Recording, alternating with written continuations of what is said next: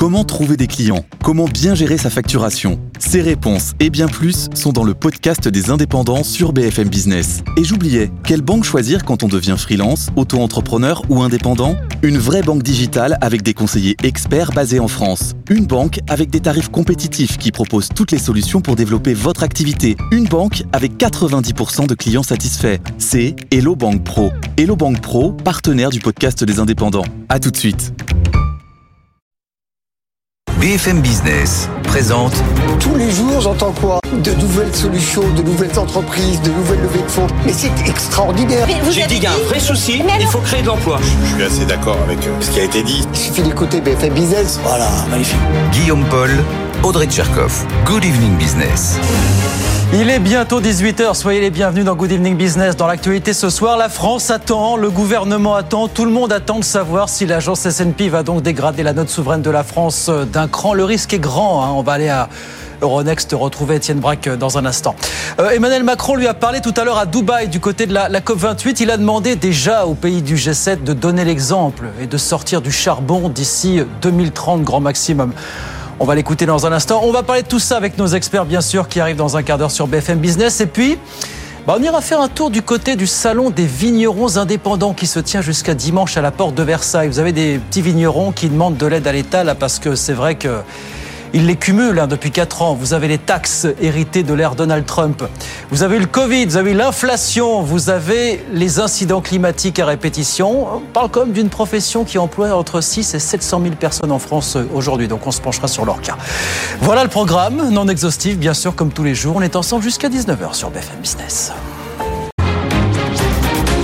Good Evening Business, le journal.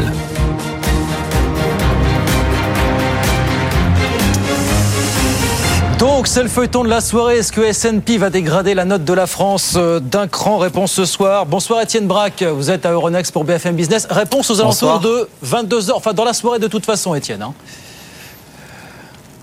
C'est ça, dans la soirée, S&P qui est attendu euh, au tournant, hein, car il y a un an, quasiment euh, jour pour jour, souvenez-vous, S&P avait euh, abaissé la perspective de la France de stable à, négative suite aux perspectives de, dépenses publiques.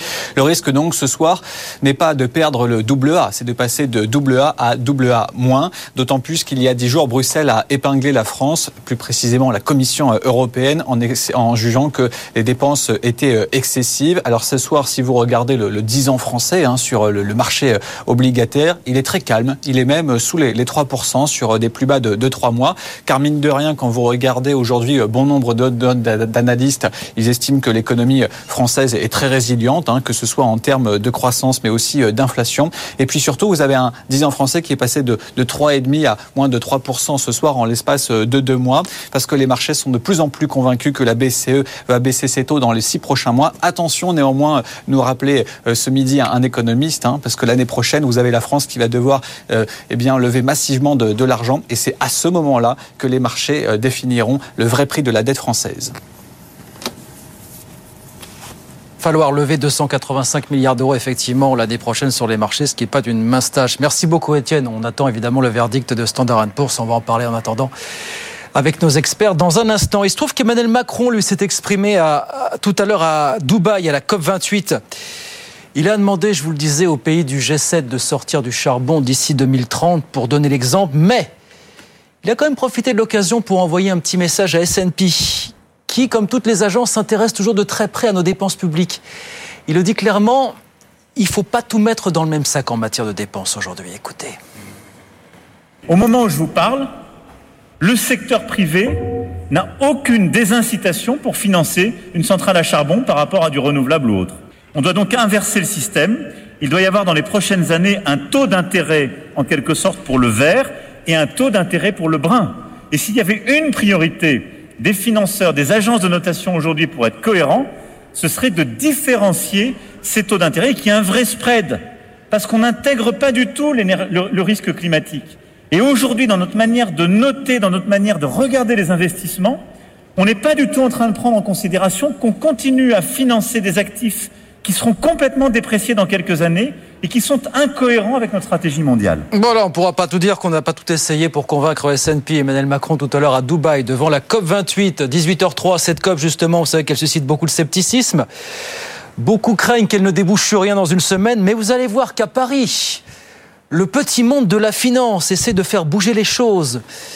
Vous avez 150 acteurs financiers qui ont commencé cette semaine à se réunir et qui vont se réunir à plusieurs reprises dans les prochains mois dans le cadre de ce qu'on appelle la Convention des entreprises sur le climat.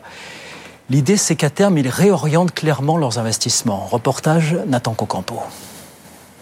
3 degrés, il n'y aura pas de vie sur Terre, il n'y aura pas de business. Dans tous vos plans là, quel que soit le plan que vous avez, vous oubliez. Dans cette salle, plus de 900 milliards d'euros d'actifs représentés. Des banquiers, des assureurs, des sociétés de gestion.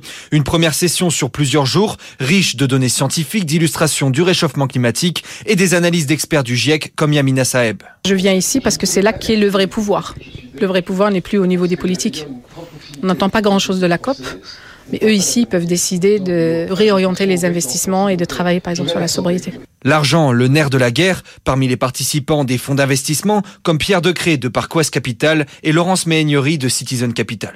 On ressort de ces deux jours euh, avec l'esprit un peu plombé, mais également avec les prémices de solutions, parce qu'en fait on est les responsables de tout ça. Il y a une dimension euh, d'émotion euh, qu'on n'a pas forcément dans, dans beaucoup d'endroits et ils savent très bien faire ça. Enfin, il y a une méthodologie. Le début de sept mois de travail en petits groupes avant de remettre leur feuille de route climatique. Éric Duverger, fondateur de la Convention des entreprises pour le climat. Les 150 premiers dirigeants qui ont remis leur feuille de route il y a un an, ils le reconnaissent, ils ont des difficultés pour les mettre en œuvre. Mais la volonté est là euh, et on se dit aussi qu'avec le monde financier, on peut avoir un effet d'emballement à la fin du parcours aussi, une déclaration commune sous forme d'un rapport final remis au gouvernement. Voilà pour cette convention des entreprises sur le climat qui vient de commencer. Reportage de Nathan Cocampo pour BFM Business. Dans l'actualité des entreprises, cette rumeur aujourd'hui sur les marchés, d'après l'agence Bloomberg, le Crédit Agricole va peut-être entrer au capital de Worldline, la société de paiement. Les deux groupes avaient déjà annoncé il y a quelques mois le lancement d'une co-entreprise.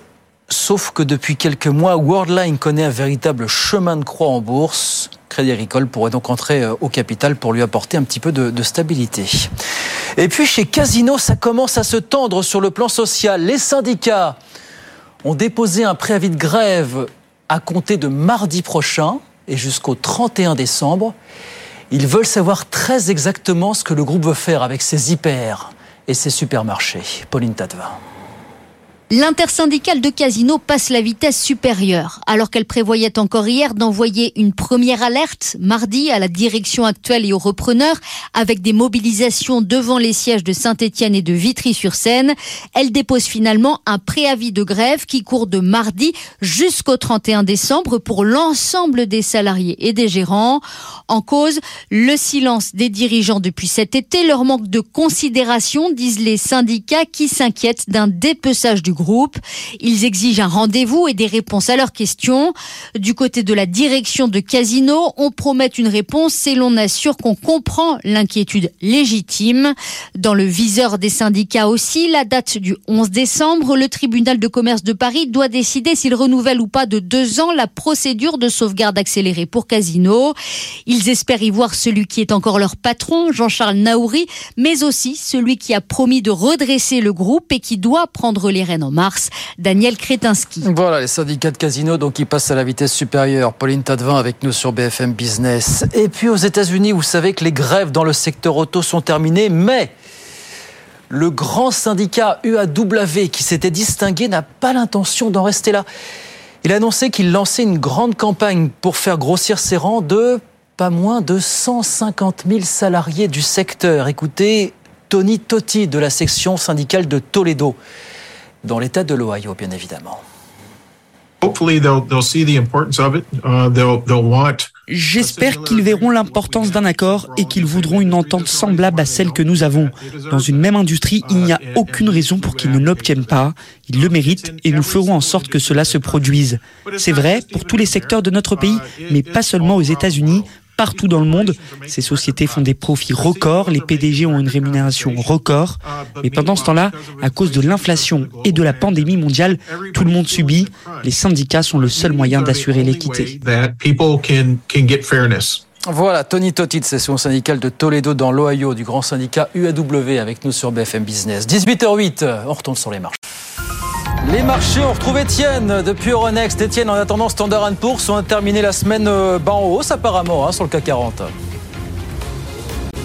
Que ce soit euh, sur la séance d'aujourd'hui, mais depuis le début de la semaine, en effet, c'est du vert, plus 0,5% ce soir à la clôture, au-delà des 7300 points, 7346 points, CAC 40 qui est sur des niveaux de septembre dernier, soulagé notamment par la prise de parole de Jérôme Paul, c'était il y a une heure, en estimant que ça y est, là, les hausses de taux étaient sûrement derrière nous. Il dit juste que c'est prématuré de, de parler de, de baisse de taux, mais en tout cas, il estime pour l'instant que l'économie américaine pourrait aller vers un atterrissage en douceur. Et ça, c'est ce que voulaient entendre les marchés. Vous avez un 10 ans américain qui perd 10 points de base à 86, les taux aussi en Europe qui, se détendent, donc forcément c'est favorable au marché action. À noter que le pétrole se reprend après sa forte baisse d'hier. Hein. Souvenez-vous, les membres de l'OPEP Plus n'ont pas trouvé d'accord commun. 81 dollars ce soir pour le baril de Brent, c'est une hausse de 0,7%. La descente aux enfers se poursuit pour Orpea, moins 10%, après déjà une baisse de 90% hier. L'action vaut désormais 2 centimes. Et puis à noter donc le CAC 40 qui signe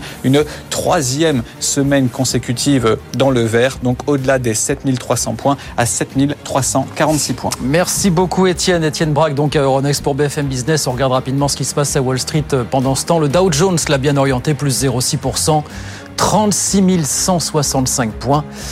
Et puis l'indice Nasdaq en hausse également de 0,28%, 14 264 points. Tout ça à la mi-séance, bien évidemment. 18h10 sur BFM Business. Alors je vous disais, si vous êtes sur Paris et que vous cherchez à meubler votre week-end, vous pouvez toujours aller faire un tour du côté du Salon des vignerons indépendants qui se tient jusqu'à dimanche à la, à la porte de Versailles.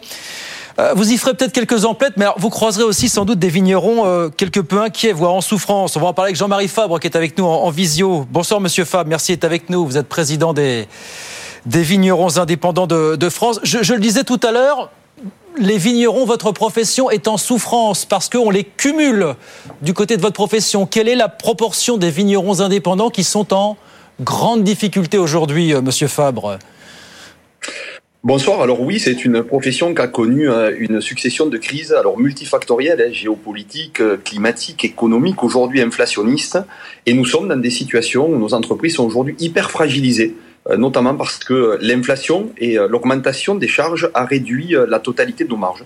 Donc il y a aujourd'hui entre 10 et 15 de nos entreprises qui sont dans l'incapacité, ben, j'allais presque dire, de mettre le kérosène dans leur avion, si je peux me permettre l'image. Et l'avion est important parce que je rappelle que c'est aujourd'hui une flotte, une myriade de TPE et de PME qui représente 60% du chiffre d'affaires du secteur, secteur clé stratégique pour l'économie des territoires français, mais aussi pour l'économie française. Ouais, secteur deuxième excédent commercial après l'aéronautique, c'est ce que j'avais en tête. Est-ce que c'est ça, Monsieur Fabre, aujourd'hui? C'est ça, exactement. Ouais, 18 ça, milliards ça. de chiffre d'affaires export et 15 milliards et demi d'excédent commercial derrière l'aéronautique. Donc on voit bien le poids à la fois, bien sûr, culturel, civilisationnel de notre production, mais ce maillage, cet ancrage dans les territoires joue ce double effet d'une économie directe au cœur des 22 000 communes des 66 départements viticoles, mais pèse le second paquebot de la performance économique française à l'export, et Dieu sait qu'on en a encore besoin en ce moment. Et qui emploie plusieurs milliers, centaines de milliers de personnes, on est d'accord, hein, c'est l'ordre de grandeur aujourd'hui. C'est ça, autour de 600 000 emplois directs autour et indirects. Autour de 600 000 emplois. J'avais même lu premier employeur de France après la fonction publique. Est-ce que c'est vrai? Est-ce que c'est ça aussi? C'est vrai, dans nos territoires viticoles, nous sommes oui. le premier employeur de France derrière la fonction publique, et emploi non délocalisable. Donc vous voyez oui. qu'il y a un double jeu, un double enjeu d'une performance sur les, les territoires français, mais bien évidemment du rayonnement de la France et de la performance économique de la France. Donc, série de déboires, on le disait, vous dites 10 à 15 des exploitations aujourd'hui sont menacées de, de, disparition. Je crois que le ministre, euh, votre ministre, ministre de l'Agriculture, est passé au, au salon aujourd'hui. Est-ce qu'il vous a donné des, des gages, des assurances pour les prochains mois? Alors, on a eu la chance d'avoir les deux ministres, celui deux ministres. de l'Agriculture, bien sûr, ouais. Marc Fesneau, mais aussi Olivia Grégoire, qui est ministre des TPE, de l'artisanat et du tourisme, des secteurs dans lesquels nos entreprises sont aussi des acteurs, puisque nous accueillons sur les territoires via le no-tourisme pratiquement 11 millions de personnes par an. Et effectivement, ce que nous avons dit à ces deux ministres, c'est dans cette hyper-fragilisation, il faut aujourd'hui que la France soit au rendez-vous. Ce que nous demandons, c'est de alléger temporairement la pression des encours qui sont les nôtres pour oxygéner les trésoreries et nous permettre de continuer à dynamiser à la fois via l'emploi et via euh, le business ouais. l'ensemble de, de, de, ce secteur. Il y a, il y a encore Donc, des soucis. Est-ce qu'il y a encore des soucis de PGE par exemple aujourd'hui, Monsieur Fabre, pour vos exploitants? Tout à fait, exactement. Ouais. Et on a pu je crois qu'ils ont été à l'écoute. On a beaucoup travaillé sur ce sujet. On a transformé le prêt garanti par l'État via des prêts bonifiés, ce qui nous permet d'étaler, d'allonger dans le temps euh, la dette. On ne soustrait pas à cette dette, mais on la rend plus digeste. Et c'est un élément capital face à l'inflation et à la diminution de nos marges, la trésorerie, c'est le kérosène de nos entreprises. Mais il y a des choses contre lesquelles le gouvernement ne, ne peut pas lutter, le dérèglement climatique, parce que c'est notamment, ça fait partie des déboires auxquels vous avez été confrontés ces dernières années. Est-ce qu'il faut que votre profession s'adapte et est-ce que c'est à elle de faire les investissements justement au sein des exploitations pour contrer les effets néfastes du, du dérèglement climatique Ça, c'est de votre responsabilité, ça, pour le coup. Oui, je crois que c'est une, une responsabilité multiple. Il faut, pour faire face au dérèglement climatique, avoir l'ambition de prévenir aussi euh, euh, l'effet de ces aléas. Et je crois que la France doit être au rendez-vous historique du dérèglement climatique. Bien sûr, c'est une boîte à outils. Il faut qu'on s'adapte dans nos pratiques culturelles, peut-être dans les cépages, la manière de pouvoir effectivement anticiper à la fois euh, les épisodes de grêle, de gel ou de sécheresse. Mais aujourd'hui, il faut changer de paradigme et ne plus aider une fois que l'aléa est survenu, que la catastrophe est arrivée. Mais il faut prévenir de cette catastrophe. L'aléa sera toujours là, mais il faut que son impact soit le plus faible possible. On sera plus performant si on est capable de produire et donc de commercer. Mais est-ce que, est que, tout, est que, toutes les exploitations peuvent se prémunir? Est-ce que tout le monde peut faire l'investissement, les investissements qui s'imposent justement? Vous dites il va eh falloir je des pense que c'est là que l'État doit être au rendez-vous. C'est là qu'on l'appelle à un grand plan de prévention massif, hmm. de protection de nos cultures, parce qu'effectivement seuls nous n'y arriverons pas. Mais je pense que les milliards d'euros qui sont euh, donnés au secteur, je pense aux milliards d'euros en 2021 sur le gel, pour essayer de compenser les pertes liées à l'aléa, si on les investit en amont en aidant les entreprises et les vignerons à se protéger, c'est un investissement durable et qui aura à, long terme des effets bénéfiques pour le maintien de notre activité. Bon, et puis pour terminer, Monsieur Fab, l'autre facteur, c'est la baisse de la consommation de vin. Elle est notable depuis quelques années en France. Là, qu'est-ce que là, c'est une profonde remise en cause aussi de votre profession pour le coup qui est à, qui est envisagée. Hein. C'est une évidence. La consommation sur les pays euh, historiquement consommateurs ne cesse de baisser. Donc il y a forcément une adaptation, une évolution, une capacité à pouvoir innover. Mais n'oublions pas non plus que la population mondiale continue, elle, de croître et que la consommation mondiale n'a eu de cesse de stagner ou d'augmenter si j'enlève aujourd'hui les effets de l'inflation qui jouent là aussi un rôle fort sur le pouvoir d'achat. Mais donc, il faut aller à la conquête des parts de marché, à l'offensive sur les parts de marché. C'est le triptyque, se protéger du dérèglement climatique, aller gagner des parts de marché, aller à l'offensive à l'export et en même temps nous accompagner ponctuellement, conjoncturellement sur nos trésoreries qui aujourd'hui sont relativement en souffrance. Les grands marchés de, de, de, croissance, les grands marchés de conquête à l'étranger, est-ce que ce sont toujours les mêmes dans les prochaines années finalement? L'Asie notamment? Alors je, pense qu'on on a connu l'Asie, on sait que les États-Unis c'est le premier consommateur au monde, mais aujourd'hui euh, je pense qu'il y a des éléments, qui, des signes qui ne trompent pas, et sur l'Afrique notamment, sur l'Inde, sur le, ah la partie Amérique on a aujourd'hui des challenges à relever et on n'a pas vocation à être les derniers de la, de la compétition. La France doit rester leader en conquête de parts de marché. Je crois qu'aujourd'hui, on a toutes les armes via nos entreprises pour aller à cette conquête-là. Il faut être ambitieux. Nous portons cette ambition. Allez, partir à la conquête euh, de ces nouveaux continents. Merci beaucoup Jean-Marie Fab. Merci d'avoir été avec nous, président des, des indépendants de France. Merci d'avoir été avec nous ce soir sur, sur BFM Business. 18h16, on revient dans un instant avec nos experts, bien sûr. Standard Poor's, attendu ce soir. 22h, 23h, son verdict évidemment sur euh, la note souveraine de la France. On parle de tout ça et puis de tout ce qu'a fait l'actu bien sûr ces dernières heures sur BFM Business. À tout de suite. BFM Business présente Good Evening Business, les experts du soir. Allez, 18h20, bientôt 18h20 sur BFM Business. Ils sont là jusqu'à 19h. Les experts du soir, Xavier Patrolin est avec nous. Bonsoir Xavier. Bonsoir Guillaume. Président d'Albatros Capital, Guillaume Autier. Bonsoir Guillaume. Bonsoir Guillaume.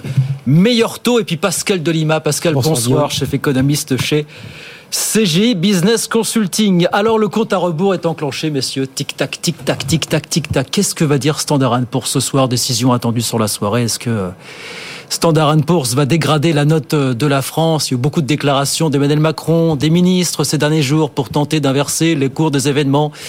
Bah écoutez Bruno Le Maire qui essayait encore hier matin de plaider la cause de l'action gouvernementale. Bruno Le Maire, tiens. Tout est possible. C'est eux qui décident. Mais je pense que nous avons apporté des arguments solides sur la crédibilité de notre détermination à baisser la dette à ramener les déficits sous les 3% et à tenir la dépense publique. Ça fait un an que j'alerte sur la nécessité impérative de redresser les comptes publics à un moment où les taux d'intérêt augmentent. Nous avons pris des décisions fortes avec la Première ministre. Nous tiendrons nos 4,9% de déficit en 2023. Nous avons engagé des revues de dépenses publiques. Nous avons gelé un certain nombre de dépenses mmh. que nous estimions pas utiles. Bien, donc ça c'était hier matin. Il est 18h20 au moment où nous parlons. Est-ce que les jeux sont faits? Oui, sans doute. Quel que soit le verdict, je pense qu'on peut penser que Bruno Le Maire est déjà informé dans son bureau à Bercy, Emmanuel Macron. Faites un pronostic là, euh, Xavier Patrolin, vous Pour vous, c'est. Oui, c'est. Dégradation ou pas? Oui. Ah Enfin, en tout cas, perspective négative, oui, oui, oui. Mais c'est, La perspective négative, elle est déjà là. Hein. Il y a déjà euh, donc euh, dégradation. Ah. Euh... C'est pas automatique. Bah, si vous prenez les tendances euh, des grands agrégats, on, ne va pas prendre la dimension réforme. La dimension réforme, elle, est, elle a un caractère subjectif et donc elle peut amoindrir la tendance des agrégats. Mais si on prend les, la tendance des agrégats, déficit primaire, on est sur une moyenne aux alentours de 3% de déficit primaire depuis euh, 2000, 2008. On doit être à peu près déficit primaire, on doit être à peu plus de 3% de déficit primaire. Le déficit secondaire, la charge financière, on a réussi à la contenir grâce à l'intervention des banques centrales. Donc on a réussi un miracle d'une certaine façon, puisque la charge financière s'est limitée à un peu plus de 1%, 1 du PIB. Actuellement, elle est à 1,6, 1,7% du, du PIB. Et tendanciellement, elle va aller probablement à 2, 2,5% du PIB. Donc elle va absorber, elle va rajouter euh, au déficit global. Donc on a un déficit global primaire plus secondaire euh, qui euh, aura du mal à descendre en dessous de 4 points, 4 points de PIB. Donc ça, je veux dire, les banques, les, les, les agences de notation vont, vont, le voir. Vous avez un déficit courant qui c'est un déficit courant, c'est déficit de la balance des paiements ouais, ouais. qui a tendance à s'aggraver depuis euh, depuis quelques années. On est globalement passé à, à moins de 0,5 points de PIB à plus de 1 point de PIB. Euh, et enfin, dernier point qui, à mon avis, ça a été mentionné par le, le ministre, c'est la charge financière. Au fond, on a eu un miracle incroyable, c'est-à-dire que la charge financière embarquée euh, au niveau de l'endettement, on a à peu près 3 000 milliards. On a une charge financière qui est à peu près de 1,6 points en taux d'intérêt. Si vous regardez la courbe des taux euh, actuellement, euh, vous avez des taux qui sont allègrement aux alentours de, de 3, de 3 points. Donc ça veut dire que si vous aviez un refinancement global massif instantané, ça n'a pas de sens, puisqu'il y a une duration, on le fait euh, sur, 7, sur 7 ans. Mais si on avait un refinancement instantané, on aurait un doublement du taux d'intérêt. Donc on aurait un doublement de la charge mmh. financière, ça ferait une charge financière potentielle, catastrophe, hein, catastrophe, qui serait à plus de 3 points de PIB. Ouais. Donc ça, de toute façon, la dynamique de dégradation de la charge financière, elle est intégrée. Donc globalement, on a un, solde primaire qui ne, quasiment ne satisfait même pas le, le, le, le, le ratio de Maastricht. Le ratio de Maastricht, c'est pour le solde consolidé. Le solde primaire est déjà proche des fameux 3%. Voyez Et on a un, un, des charges financières qui vont tendanciellement augmenter avec un ratio dette sur PIB, j'en aurais terminé, qui a pris 15 112 points, qui a pris 15 points ouais. depuis le Covid. Oui. Comparaison avec l'Allemagne, avec l'Italie, l'Italie, qui est l'homme oui. malade de la oui. zone euro, oui. aura un ratio dette sur PIB qui sera à 136 points de PIB et qui va retourner à la situation pré-Covid. C'est-à-dire l'Italie, même l'homme malade de l'Europe, a un ratio dette sur PIB qui restera stable depuis le, depuis le Covid. Donc, c'est, donc forcément, du point de vue d'une agence de notation, on ne satisfait pas à la, on ne satisfait pas à la, à la, à la note. Euh, Cela dit, le, le, schéma était grosso modo le même il y a quelques semaines. Ça n'a pas dérangé Moody's. La, la donc c'est un point de faiblesse, heureusement. Euh, Pascal, est-ce que vous êtes d'accord avec euh, Est-ce que ça vous paraît inéluctable? Parce que si on n'y coupe pas, pour le coup. Inéluctable, je sais pas. On a parfois des surprises avec les agences oui. de notation. Ça elles sont politiques. Elles ont après ont montré qu'elles savaient être politiques. Elles savaient être politiques agences, parfois, hein. mais là, on a effectivement euh, quelques données qui sont implacables sur la France. Bon, évidemment, on a vu les derniers indices euh, des, des, directeurs d'achat hein, qui, qui placent la France effectivement en dessous de 50, voire même parfois en dessous de d'autres de, pays hein, de, de, la, de la zone euro. Même s'il y a un petit, un petit mieux sur le PIB par rapport à la moyenne des pays de l'Union européenne. Néanmoins, il y a quand même des, des, des, perspectives pas très bonnes pour 2024 sur le PIB. Donc la situation macroéconomique, on va dire, est pas est pas bonne. Mais ce qu'il faut préciser, c'est premièrement, c'est vrai que déjà la France est un peu upgradée par rapport à, à son vrai positionnement sur un positionnement AA par exemple. Les autres pays ont des déficits moins élevés, ont des dettes moins élevées. Ça, c'est quand même un problème. Si vous voulez, comment vous pouvez justifier par rapport aux autres que vous êtes Mmh, encore dans cette catégorie-là?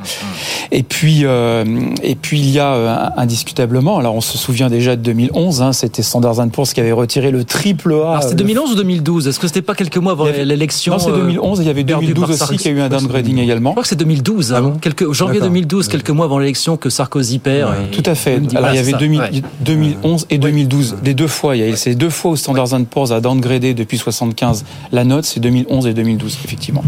Et, euh, et donc euh, donc ça fait quand même voilà, il y a deux raisons un petit peu un petit peu compliquées pour que ça ne se passe pas.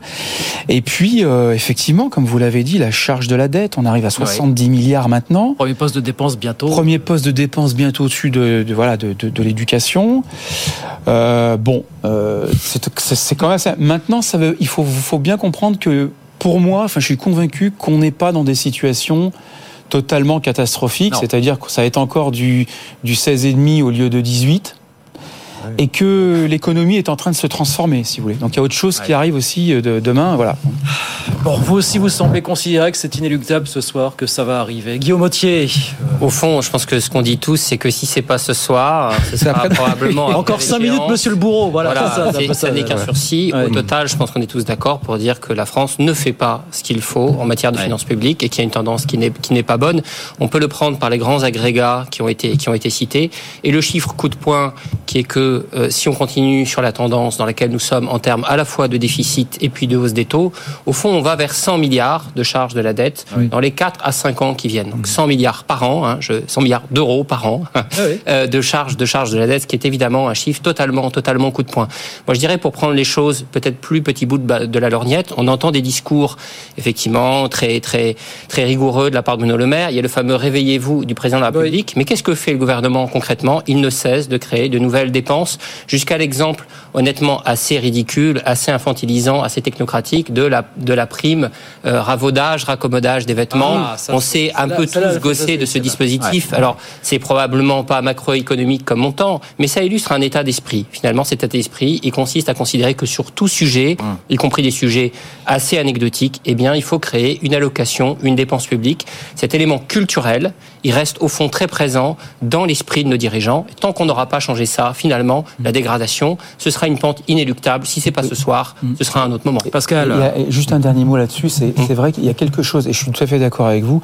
Il y a quelque chose qui qui quand même est un peu plus négatif que qu'à que certaines époques et, et, notamment au printemps dernier, lorsque Standard Poor's n'a pas oui, n'a pas suivi Fitch, mmh. c'est que alors quand on analyse la soutenabilité de la dette publique, c'est ça le sujet en fait, hein, on fait euh, en économie le rapport entre les taux d'intérêt réels et le taux de croissance. Oui. Il faut que le taux de croissance soit supérieur au taux d'intérêt réel.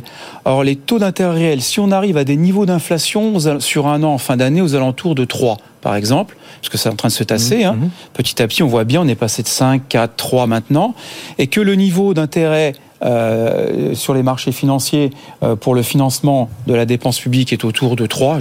Bon, c'est à peu près ça, de 80, de 3, 3,10. On va simplifier 3 à 3. Donc on a 1. En face, la croissance, elle est anticipée à 0,8. Vous voyez ce que mmh. je veux dire mmh. Donc pour la première fois depuis très très longtemps, on a une équation inéluctable de, de, de soutenabilité de la, de la dépense publique et de la dette qui est quand même ouais. problématique, si vous voulez. Et je crois même qu'en Italie, c'est mieux. Hein. Oui, oui c'est mieux. On a une minute avant la pause. Mais euh, alors, allez, on est dégradé. Admettons qu'on soit dégradé ce soir. Ça va pas être l'effervescence non plus euh, forcément sur les marchés euh, lundi matin, parce que c'est ça qu'on regardera lundi matin au réveil, forcément. Oui. Aviez, non, mais ça sera pas la catastrophe. D'autant D'autant plus qu'on est dans double A moins, ça reste quand même une note très appréciable. C'est ça, c'est, c'est, tout est relatif quoi. Le maître oui. d'école a dit tout à l'heure 16 sur 20. On passerait de 18 à 16 sur 20. Donc ça. Sur... c'est, ça, dit, c'est ça en valeur absolue. En valeur... dit ça à, à double A moins, c'est l'équivalent d'un 16 sur 20 pour un élève. Ah, c'est, c'est, pas c'est pas un junk quand même. Hein. non non, j'entends bien, mais enfin, voilà. l'Italie a failli basculer dans cette catégorie. Oh, oui. Non, donc il n'y aura pas de catastrophe notable. Il n'y aura, il y aura pas de catastrophe, d'autant plus qu'on est dans un contexte globalement de baisse des taux nominaux depuis ouais. quelques semaines. Ouais. Donc c'est très favorable. Mais par contre, euh, les décideurs économiques, je pense que par exemple l'agence France Trésor a parfaitement compris le message. Ils savent pertinemment, comme tu l'as dit Guillaume, ils savent pertinemment que dans les prochains semestres, il y aura des séquences qui vont mal se présenter en termes de financement.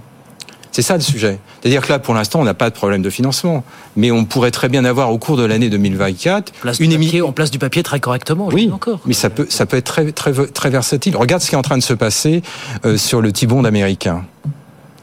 Le Trésor américain a un mal fou à rallonger sa dette. Hum. Il a un mal fou à rallonger sa dette parce qu'il a une dette relativement courte et parce que les, hum. les créanciers naturels des États-Unis depuis euh, deux, trois décennies, le Japon hum. et la Chine, sont moins là.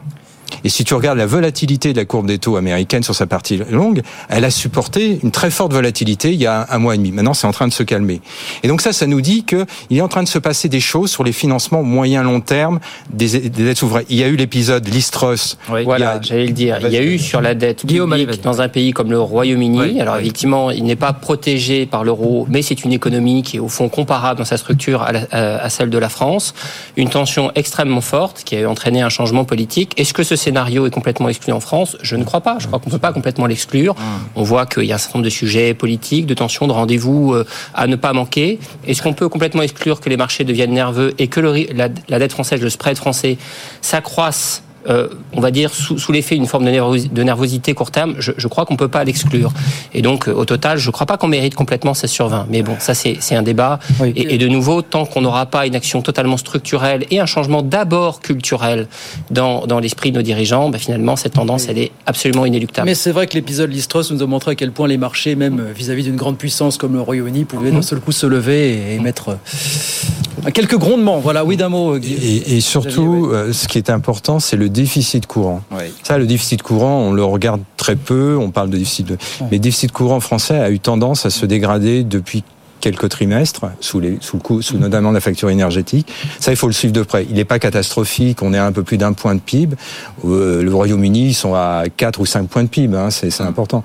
Mais c'est quand même quelque chose. Quand tu croises un endettement public élevé et un déficit courant significatif, là, tu rentres pour une agence de notation dans une zone d'instabilité. C'est pas le cas d'Italie. L'Italie, ils ont un endettement élevé, un déficit primaire positif, et ils ont un excédent de balance des paiements. Mais quand Fitch avait descendu la note, euh, il s'était, si vous vous souvenez, euh, les marchés financiers n'ont pas tremblé plus que ça. Hein. Ni pour l'occurrence. Allez, verdict attendu dans la soirée du côté de Standard Poor's, 18h32 sur BFM Business. BFM Business présente Good Evening Business, les experts du soir. Allez, 18h37, c'est reparti avec nos experts Xavier Patrolin, Guillaume Autier et Pascal Delima avec nous jusqu'à jusqu'à 19h. On va parler de la COP28. Alors, juste d'abord, Guillaume Autier, patron de Meilleur Taux, je rappelle, réunion très attendue, décision très attendue lundi du Haut Conseil de stabilité financière qui va peut-être desserrer un petit peu les taux pour toutes celles et ceux qui sont candidats à l'octroi d'un prêt immobilier. C'est vrai que c'est une échéance euh, importante qui est attendue. Beaucoup de voix se sont élevées euh, sur euh, la période récente, dont je dirais tous les acteurs du secteur, hein, les acteurs du crédit mais aussi de la construction, de la transaction, pour en effet appeler à un assouplissement. Enfin, on va desserrer les taux. Euh, Alors, bon, il faut rester très prudent parce que... Les taux ETA. Oui, oui, oui, oui. Voilà, aller dans, aux, deux sens du terme, avec les deux, deux, orthographes. Je rappelle que à la fois euh, le crédit et tous les secteurs euh, autour qui en dépendent, qui dépendent du crédit immobilier, connaissent une baisse entre 40 et 50% Donc, dans ces conditions, appeler juste à ne pas rajouter de contraintes. Et juste une question de bon sens. Ce qu'on a vu aussi un petit peu plus récemment, je note par exemple les, les propos euh, du ministre du Logement qui a pris la parole dans ce sens-là, c'est de dire que bah, finalement une enceinte euh, qui s'appelle le Conseil, c'est très bien, c'est évidemment, euh, elle est composée d'experts, mais elle n'est pas forcément politiquement légitime pour décider de la vie hmm. des gens. Autant son rôle pour prendre, je dirais, des normes prudentielles, jouer sur les coussins, prendre en compte ce qu'on appelle les, les, coussins prudentiels, c'est-à-dire les montants, les chargements de fonds propres.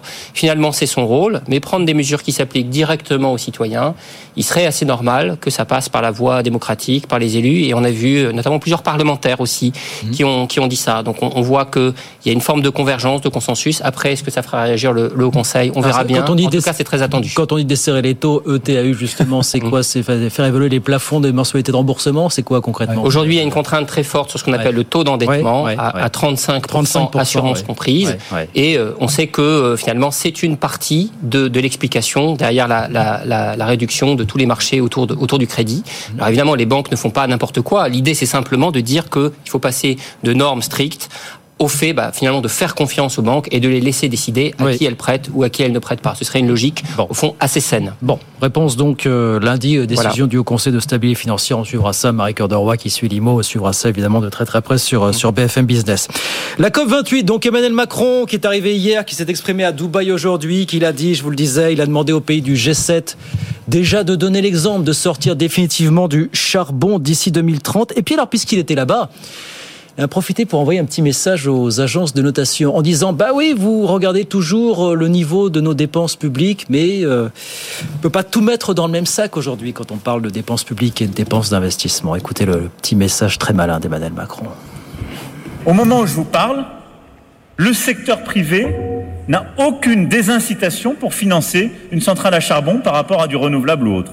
On doit donc inverser le système il doit y avoir dans les prochaines années un taux d'intérêt en quelque sorte pour le vert et un taux d'intérêt pour le brun. Et s'il y avait une priorité des financeurs, des agences de notation aujourd'hui pour être cohérents, ce serait de différencier ces taux d'intérêt qui a un vrai spread, parce qu'on n'intègre pas du tout le risque climatique. Et aujourd'hui, dans notre manière de noter, dans notre manière de regarder les investissements, on n'est pas du tout en train de prendre en considération qu'on continue à financer des actifs qui seront complètement dépréciés dans quelques années et qui sont incohérents avec notre stratégie mondiale. C'est malin hein, de balancer ce message à quelques heures de, du verdict. Bon, ça va peut-être pas faire changer les choses du côté de Standard Poor's, mais quand même, qu'est-ce que vous en pensez euh... Non, non, bien sûr. Bah, c'est ce qu'on disait la dernière fois aussi. Hein, C'est-à-dire que les grands agrégats euh, macroéconomiques utilisent beaucoup Standard Poor's, bien évidemment, pour ce qui concerne en tout cas la dette pays, évidemment, que mmh. ne tient pas compte d'un certain nombre de réalités économiques, ne tient pas compte euh, de la transition écologique encore. Ça va venir, mais en tout cas, euh il y a dans certains pays un certain nombre d'avantages comparatifs par rapport à d'autres pays que ne tiennent pas compte les agences de notation. Il y a des investissements à long terme à faire hein, sur la transition écologique qui coûte cher au début. Et effectivement, les agences de notation ne prennent pas en compte aussi le fait que peut-être que beaucoup de pays sont en train de prendre ce virage-là, et ce que je crois d'ailleurs.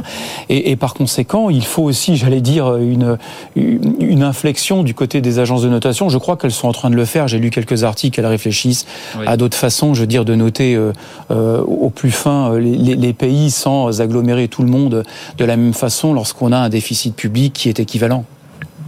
Guillaume Autier. Voilà. Oui, c'est assez malin de la part du président de la République. On n'est pas, on n'est pas tellement surpris. On voit bien à qui s'adresse ce message. Oui. Sous couvert de viser la Chine, c'est évidemment un pays beaucoup plus proche de nous que ça s'adresse. C'est évidemment à l'Allemagne. On parlait du spread franco-allemand. C'est une façon de dire, ben, nous, on a une énergie qui est plus propre.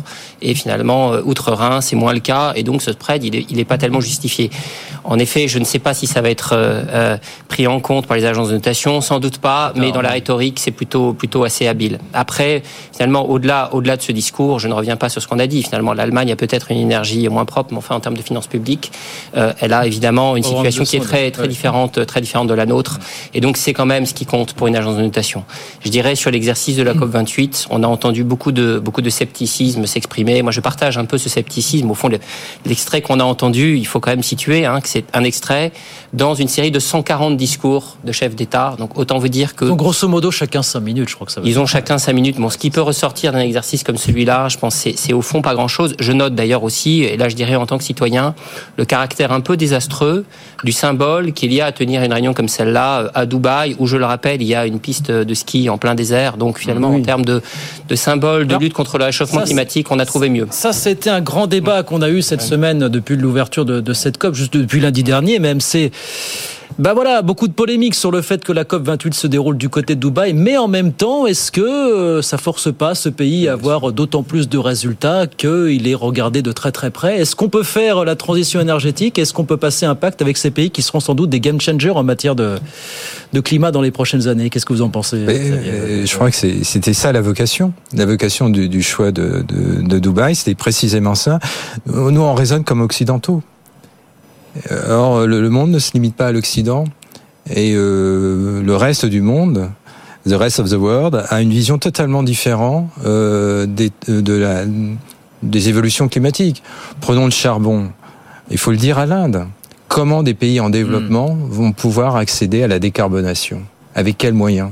Si en même temps les pays du G7 ne financent pas, comment font-ils? Ils vont rouler en voiture électrique? Tesla? Ils vont insta installer des, panneaux voltaïques avec leur balance des paiements? C'est pas possible. Donc, euh, je veux dire, il faut, cesser d'avoir une, posture occidentale centrée. Euh, et je crois que c'est l'objectif de cette COP, euh, de cette COP 28, c'est de faire le, service après-vente de, euh, de la COP 21 du traité de Paris, de voir où on en est. Il y a des progrès qui ont été faits, ils sont sans doute très insuffisants, mais il y a des progrès qui ont été faits. Par contre, là où il y a des manquements terribles, c'est dans le financement des pays industrialisés vers les pays en développement, parce que il y a des promesses, il y a eu des promesses à l'époque de la COP 21. Rappelez-vous Voilà. les fameux 100 milliards les, par an. Les Enfin, émissions voilà, de carbone sont extrêmement puissantes dans les pays en voie de développement. Et tant que les pays développés ne font pas ces transitions, et c'est donc pas avec, euh, avec ce qu'a dit euh, Emmanuel Macron tout à l'heure qu'on change la donne, hein, puisqu'au contraire, on pénaliserait les, ces pays en développement. Donc il faut prévoir des mécanismes de, de, de transfert extrêmement puissants. Et d'ailleurs, moi je trouve que d'une certaine façon, l'Union européenne est en train de se tirer le- une balle dans, dans le pied, parce qu'on essaye de, de, Souvent, alors c'est pas le cas sur ce plateau, mais souvent on, on va entendre, entendre le terme de vertu. Et on a les, les nouveaux vertueux qui, qui parlent et qui, qui, qui, qui donnent une posture. Et euh, c'est une espèce d'un peu de, de police in- in- intellectuelle. Qui vous appelez les vertueux qui- Ben, les vertueux, ceux qui disent que, que, euh, au fond, euh, euh, il faut il faut suivre le, le Green Deal et le Green Deal va s'appliquer d'abord à l'Europe, puis va s'appliquer au reste du monde. Non, les choses. de vitesse le Green Deal européen. Oui, mais hein, justement, voilà. justement. C'est son point de fragilité, c'est parce qu'il a voulu être trop vertueux, trop, trop, trop, trop, trop rigide, et d'une certaine façon, un certain nombre euh, de, de, de parties de nos populations sont en train de lâcher prise. Hein, euh, sur l'immobilier, on peut regarder l'immobilier de très près, et on va voir des choses monstrueuses sur l'immobilier. Faire de la conversion euh, d'appartements euh, thermiques pour ré- réduire euh, l'empreinte, les vecteurs euh, énergétiques, ça, ça, ça note dans le monde HLM, par exemple, ça détruit des fonds propres dans les sociétés HLM. Donc détruire des fonds propres dans les sociétés HLM, c'est détruire de la capacité de logement social. Donc c'est augmenter la proportion de gens qui sont sur les listes d'attente et qui sont pas logés. Donc il y a un, un moment, il va falloir se poser des questions euh, d'évaluation des politiques qu'on est en train de mettre en place. Donc, euh, j'en ai terminé là-dessus. La COP28, si elle a au moins un mérite, c'est d'avoir des angulations sur le sujet du réchauffement climatique qui soient pas occidentaux centrés. Après, je dis pas que les, les, les Émirats arabes, c'est un exemple à suivre. Mais, mais, d'une certaine façon, de les faire participer à la conversion, ça, ça va Ok. être gagnant. Ok. Guillaume Mottier là-dessus Oui, je je suis mot assez d'accord avec Pascal ça. C'est-à-dire que finalement, le réchauffement climatique, c'est par définition un problème global. Et donc, si on était une sorte de planificateur, supposons que ce sujet existe, et qu'on se demande où il faut commencer par faire des efforts, il faudrait d'abord les faire dans les pays émergents. Et je vois que, pour faire le lien avec le sujet précédent, on prépare les opinions publiques au fait que, en fait, les déficits publics, les dépenses publiques vont devoir encore augmenter pour financer notamment, comme vous l'avez dit, la transition euh, thermique des bâtiments. Ça, ce sont des dépenses absolument considérables. C'est des, des efforts mis sur l'économie française, mis sur les finances publiques françaises, parce que tout ça est évidemment financé par des dispositifs publics qui sont absolument considérables en termes d'allocation de nos moyens.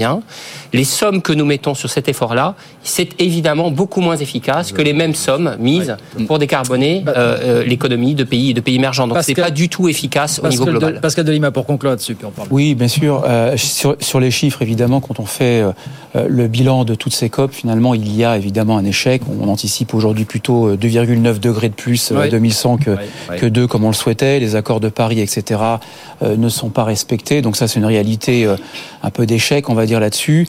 Euh, maintenant, il faut trouver aussi des solutions. hein. L'environnement est un bien public. euh, Donc, euh, effectivement, quand vous, quand, euh, quand vous respirez, eh ben, vous, vous n'excluez pas l'autre de respirer à l'autre bout du monde. Donc, c'est un bien public. Et le problème, c'est que chaque État attend que l'autre finance les dégâts potentiels sur l'environnement. Donc, c'est un, c'est un, c'est un jeu de passagers clandestins, comme on le dit en économie, où finalement, on attend que tous les autres fassent les investissements nécessaires pour pouvoir en bénéficier. Donc, c'est là le problème de coopération internationale. Il y a eu des choses, et il faut parfois refaire un petit peu Il y a eu des choses qui ont été faites sur notamment euh, le développement euh, des marchés du carbone, des droits de la propriété, des droits de propriété notamment sur les, les émissions de quotas. Il y a eu euh, le, les principes du pollueur-payeur. Vous vous souvenez de la taxe écologique, c'était une catastrophe. Ouais, hein. ouais. Donc les mises en application d'un certain nombre de mesures qui pourraient être efficaces euh, ne fonctionnent jamais. Donc finalement aujourd'hui, ben, on se retrouve face à des situations où on n'a pas la, la solution coopérative internationale parce que tout le monde attend que l'autre fasse les, les- les efforts. Bon, j'ai entendu quand même dire sur cette COP 28 COP28 qui avait un fonds de pertes et de dommages oui, mais créé. Bon, 300 millions. Hein. 300 millions, voilà. Et en plus, et en plus par la Banque mondiale. Donc la, Banque, mondiale, suit les intérêts évidemment des, des occidentaux principalement. Donc bon, il n'y a, a, pas de solution aujourd'hui forte là-dessus. Voilà pour cette COP 28 donc qui continue. Emmanuel Macron qui s'est donc exprimé cet après-midi. Il nous reste quelques minutes. On va parler du SMIC. La France est-elle sur la voie de la smicardisation? Si vous me passez cette expression. Bonsoir Camille Bourg. Bonsoir Guillaume. Qu'est-ce que nous a dit aujourd'hui le groupe d'experts sur le SMIC qui nous dit que jamais en France, depuis plus de 30 ans, la part de salariés au SMIC n'a été aussi élevée? C'est ça, Camille Oui, effectivement, Guillaume, ils étaient plus de 17% des salariés du privé hors agriculture à être payés au salaire minimum au 1er janvier 2023, ce qui représente plus de 3 millions de Français. Euh, c'est 3 points de plus que l'an dernier, 5 points de plus qu'en 2021 et 1 point de plus qu'en 2005 à 16,5%, la valeur la plus élevée depuis 1991. Euh, Concernant le profil et l'activité de ces salariés payés 1383 euh, euros net mensuels, les femmes sont majoritaires, elles représentent 1,3 million de personnes et plus de 38% sont des salariés à temps partiel. Alors, quels sont les secteurs les plus représentés? Eh bien, on retrouve l'hébergement et la restauration. Cela concerne près de 4 salariés sur 10 et euh, la santé, c'est un salarié euh, sur 4 avec l'évolution du salaire minimum du 1er mai plus 2,22% pardon et celle attendue pour le 1er janvier prochain qui devrait être de 1,7%, la proportion pourrait encore augmenter. Mmh. Début 2024, ce serait donc près d'un salarié français sur 5 qui pourrait être payé au SMIC. Merci beaucoup Camille. 12% des salariés français payés au SMIC l'an dernier, pas loin de 20 l'année prochaine. Qu'est-ce que ça nous dit ça fondamentalement, euh, Pascal Delimard Ça nous dit qu'il y a de l'inflation et comme le SMIC est indexé sur l'inflation, forcément bah, vous montez euh, le niveau du SMIC, donc forcément les catégories qui n'ont pas eu de réajustement proportionnel à l'inflation se retrouvent SMICAR. C'est aussi simple que ça. Il faut monter en compétences aussi. Hein. Oui, il y a ça aussi, bien sûr. Oui, moi c'est ça que je rajouterais, puisqu'on est en train de terminer la semaine de l'industrie. Ouais. Euh, ouais, si on, ouais, on, on, regarde les tendances euh, euh, de valeur ajoutée, euh, euh, la valeur ajoutée française servie par la par la, de, enfin, par la, la demande française servie par la valeur ajoutée, on s'aperçoit quand même qu'il y a un problème sur la sur la ligne industrie. la ligne industrie représente à peine 50% de la valeur ajoutée, enfin servie. même chose sur les services marchands.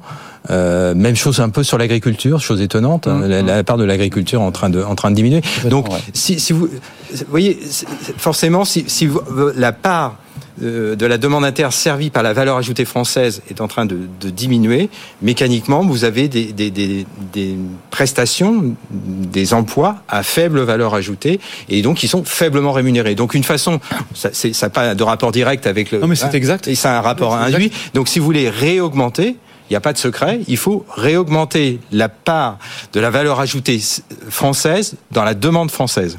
Et donc ça, c'est un processus qui sera éminemment long, puisque c'est un processus générationnel, euh, qui nécessitera du temps, mais il faut, il faut rester déterminé sur ce point. Et ça permettra, en d'autres choses, d'améliorer notre balance des paiements à moyen oui, terme, oui. parce que hein, la, demande, euh, la demande interne qui est servie par la valeur ajoutée externe, évidemment, aggrave notre déficit commercial et notre déficit des balances des paiements. Guillaume Autier. Oui, comme ça a été dit, c'est un résultat en fait assez mécanique. Hein. Quand le SMIC euh, monte finalement, il rattrape des gens qui étaient juste au-dessus. Et donc il y a un côté un peu inéluctable. Et probablement, quand euh, l'inflation retrouvera un niveau un petit peu plus, un petit peu plus stable à long terme, finalement, on, on fera baisser cette proportion. Mais je dirais, au-delà de cette, de cette proportion de salariés au SMIC, il y a ce débat pour savoir si le SMIC en France est trop élevé. Est-ce qu'il augmente, trop, est qu augmente trop vite C'est tout. Voilà, voilà là, on, est, on les, est, sur euh, les, les, trappes à inactivité, le fait que parfois on a des, des, des entreprises qui sont dissuadées d'employer. Moi, mmh. finalement, quand on regarde le niveau absolu. Moi, ce n'est pas mon avis. Je pense que finalement, quand on compare avec le niveau de la vie, euh, le, le, niveau du SMIC aujourd'hui, qui est en gros à peu près à 1400 euros net, ouais.